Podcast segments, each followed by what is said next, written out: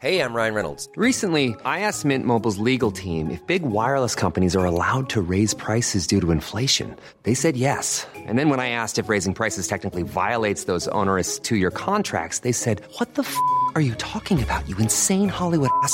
So to recap, we're cutting the price of Mint Unlimited from $30 a month to just $15 a month. Give it a try at mintmobile.com slash switch. $45 upfront for three months plus taxes and fees. Promo for new customers for limited time. Unlimited more than 40 gigabytes per month. Slows. Full terms at mintmobile.com.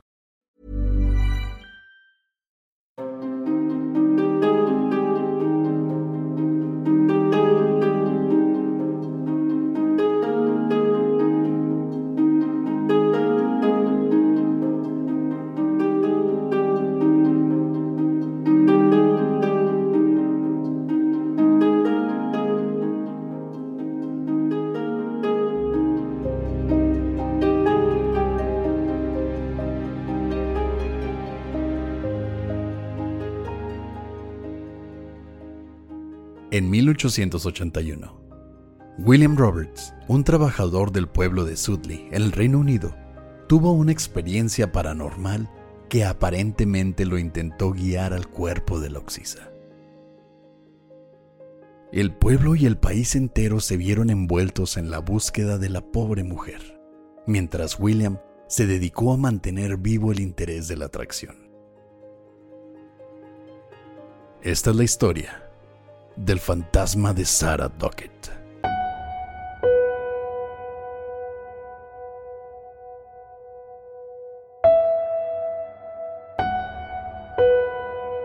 Estás escuchando Señales Podcast.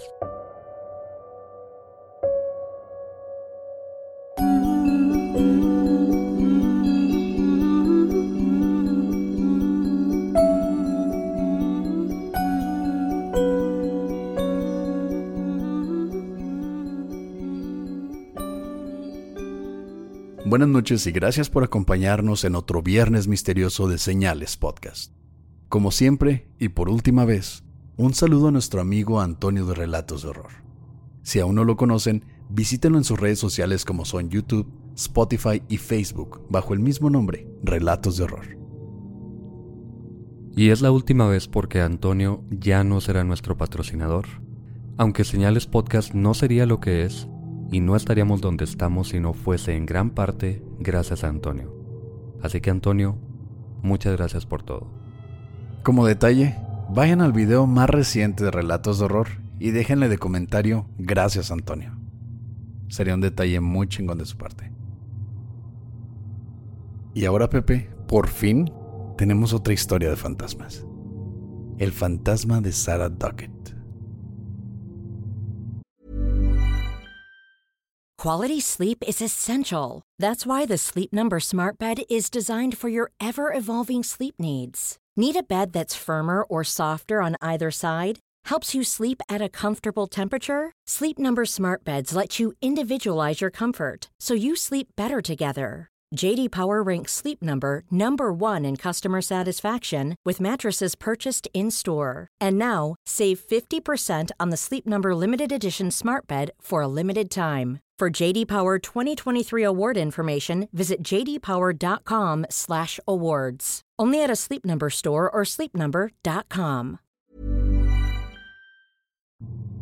Una noche de septiembre de 1881, William Roberts caminaba a su casa en Sudley luego de atender su cantina en el pueblo de Church Stretton, en el Reino Unido, a dos kilómetros de distancia.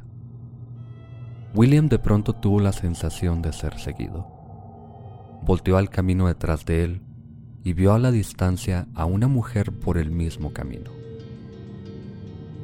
Se detuvo con la intención de esperarla y hacerle compañía, pero aunque la mujer aparentemente caminaba en su dirección, no parecía acercarse en absoluto.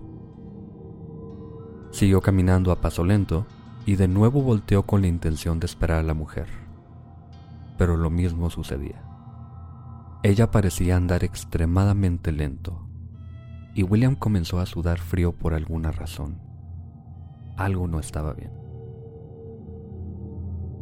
William al fin perdió el control de sus pensamientos y salió corriendo colina arriba. escapando de la extraña mujer y lo que sea que ella tramara. Ya en la cima, cerca de Copper Hall, una vieja mina abandonada, un fuerte escalofrío recorrió su cuerpo. Estremecido y preocupado, William volteó la mirada, momento en el que la figura femenina, ahora brillante y traslúcida, flotaba en su dirección ya cerca de él. A solo unos pasos, la espectral mujer se detuvo frente a él. Removió su bonete y se lo ofreció a William, quien solo observó a la mujer, petrificado de miedo e incapaz de procesar lo que estaba pasando. La mujer entonces caminó lentamente hacia un lado, atravesó unos arbustos y desapareció dentro de la vieja mina abandonada que los pobladores habían cerrado unos años atrás. William corrió a casa, pálido como la aparición que acababa de ver. Al llegar tomó un descanso y al recobrar la cordura pudo al fin recordar por qué la mujer le parecía tan familiar.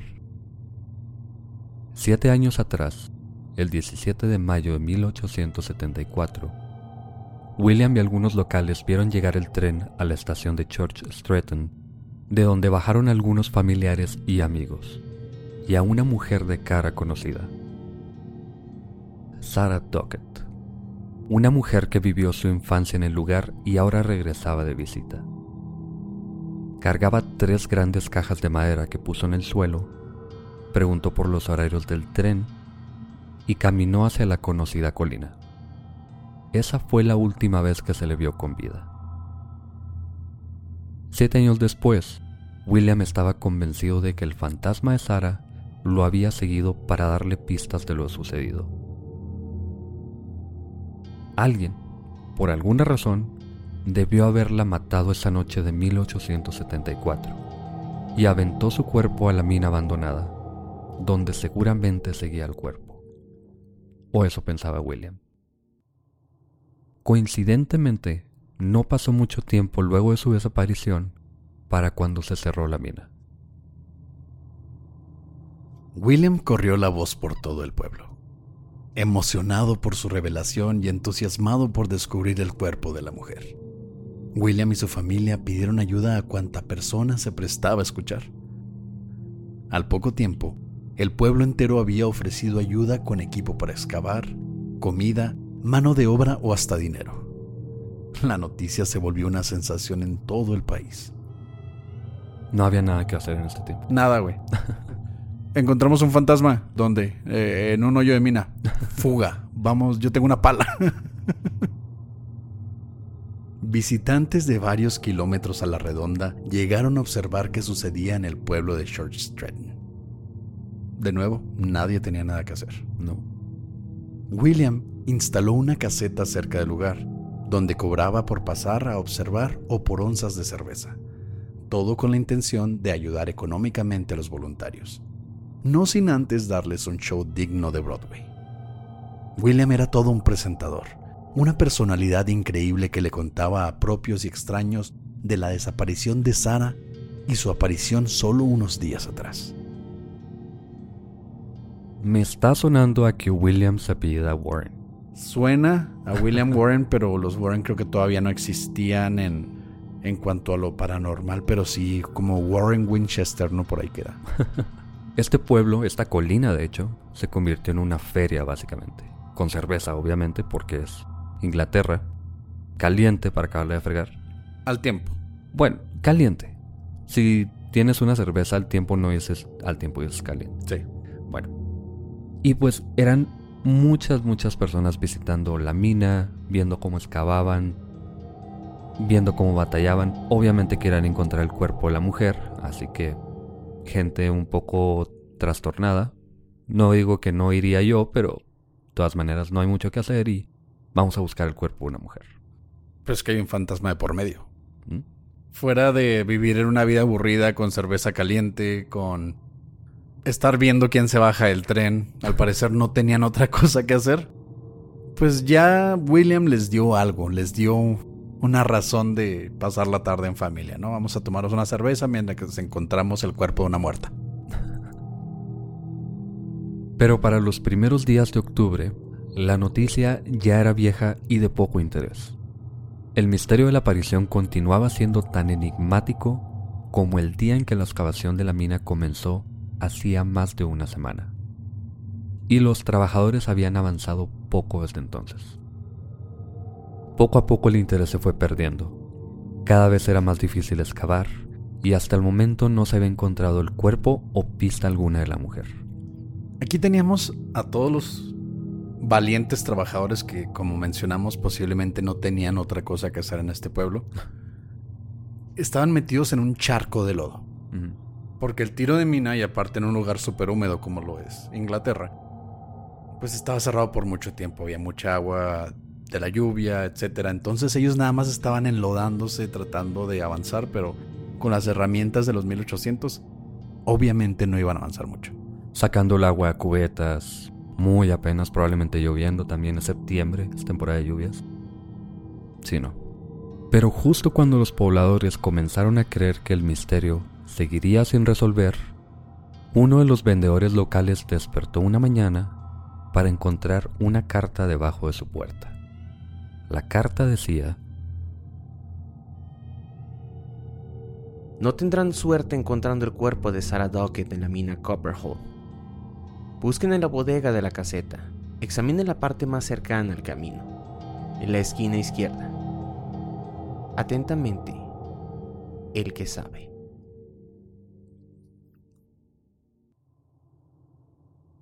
Luego de buscar en el lugar, no se encontró nada. Esto como que ya es un patrón, ¿te fijas? No. ¿Un fantasma? Búsquedas. Si, si recuerdas el fantasma de Nellie Butler, ahí sí se encontró algo. Este caso me recuerda mucho al de Nellie Butler. Más adelante vamos a platicar un poquito de por qué. También porque fue hace mucho y fue también allá en el Reino Unido, pero hay unas similitudes ahí. Pero apareció otra carta, esta vez entregada a un periódico y firmada por Sarah Duckett. Carta que se creía era genuina. Estamos hablando de que no teníamos CSI en ese entonces, ¿verdad? Entonces... Enhance. No, pero... se cree que era de ella. ¿Por qué? No sé. No encontré por qué. Pues porque decía Sarah Duckett. Ah, muy bien, ya. Ella lo firmó, güey. ¿Conoces la firma de Sarah Duckett? Presentaron su identificación para votar y licencia de conducir y ya. Bueno, necesitabas licencia para conducir una carreta. licencia de... Permiso para poseer caballos. sí. La carta decía que ella, Sara, vivía felizmente casada en el pueblo de Worcestershire. Como la salsa. Como la salsa y nadie puede pronunciarlo bien. Explicaba que no se había comunicado antes porque el pueblo es pequeño y casi totalmente aislado, dejando de lado que era 1800, ¿verdad? Así que no tenía idea de lo que había pasado con su fantasma hasta que se enteró dos días antes de escribir la carta. Y que no le parecían adecuadas las libertades que se habían tomado con su espíritu. Esto está bien extraño, güey. Supongo que en ese momento la religión era, pues, básicamente el modo de vida.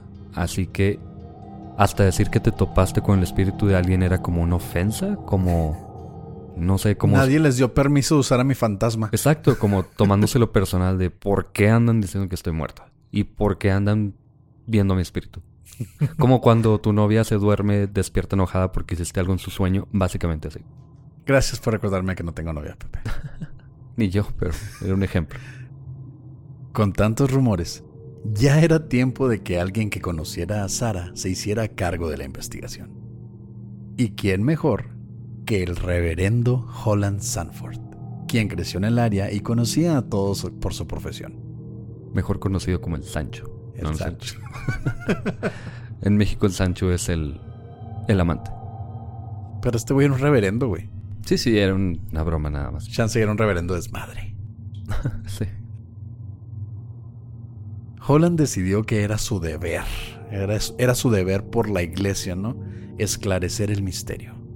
Por Sara, por su familia y por el pueblo entero.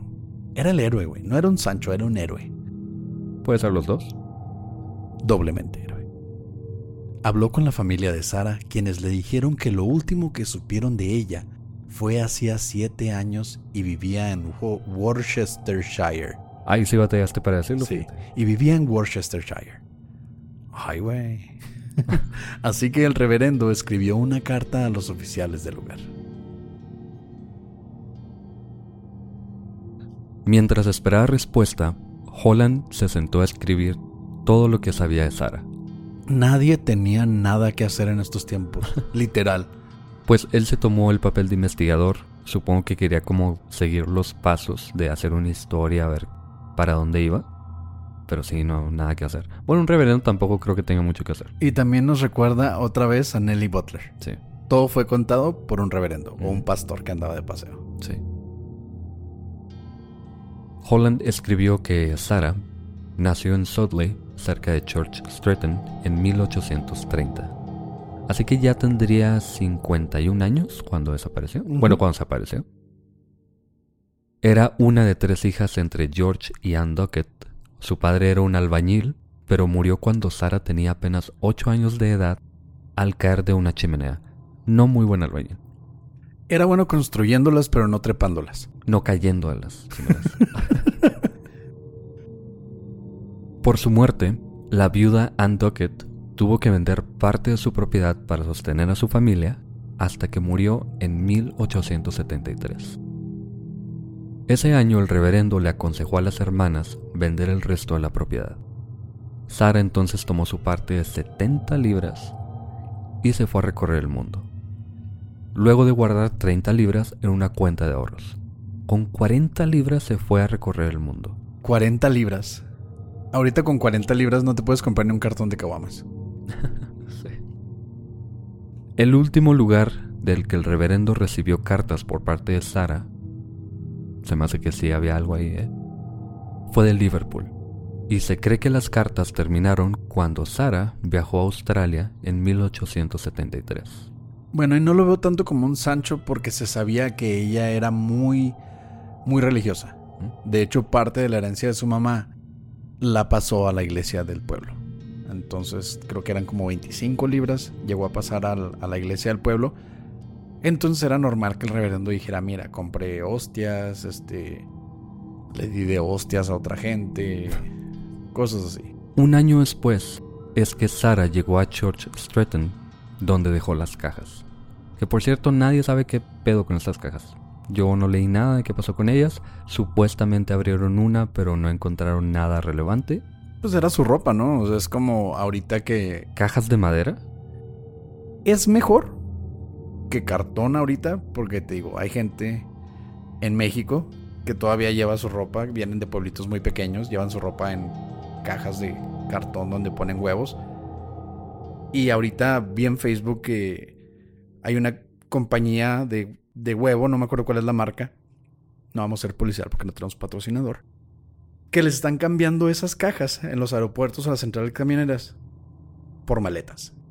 Vamos a comprar huevos. Güey, no viajamos a ningún lado. Las maletas están carísimas, güey, las podemos vender. Señalados, mándenos cartones de huevo.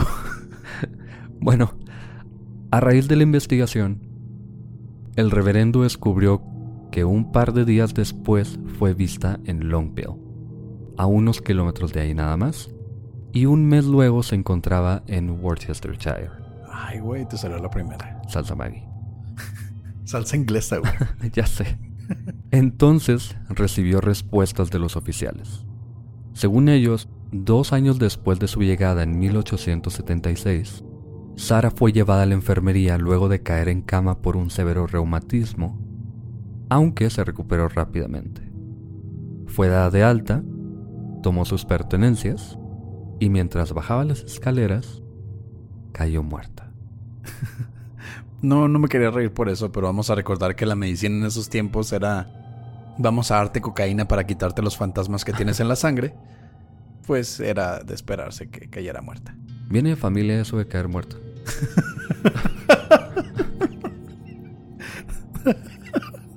Demasiado cruel. Jamás se supo dónde quedó el cuerpo de Sara. Y los encuentros con su fantasma o de varios espíritus más siguieron siendo comunes en los alrededores de la mina. Son como las leyendas o los cuentos del curro aquí en México. La Llorona. La Llorona. De... El diablo que se va a todas las discos de la ciudad, de todo el país al parecer. O la novia o la mujer que recoge un taxista, la lleva al cementerio. Todo mundo ve los mismos fantasmas. Y si alguien dijo que vio un fantasma cerca de la mina, que es una mina, es terrorífica ya de por sí, la gente va a empezar a decir que ve algo. Pero se parece a la historia de Nellie Butler porque hay una persona, en este caso William, que parece que está haciendo negocio con el fantasma. En el caso de Nellie Butler era la familia. Le pidieron a la niña que utilizara una tabla para simular ruidos, golpes, para atraer la atención. No quiero decir que esto sea como la intención de William, pero no sé, se me hace muy raro que empezara a vender cerveza y que tuviera todo este show, que fuera como un cuentacuentos, se anduviera por ahí cobrando entrada. Pepe, me estás diciendo que esto es un guarrenazo. ¿Por qué estamos cambiando papeles en estos últimos episodios? Ya no sé qué hacer. Sí, esto es un guarrenazo, no es de los Warren, es de William, pero pues es un guarrenazo. Gracias por escuchar Señales Podcast. Buenas noches.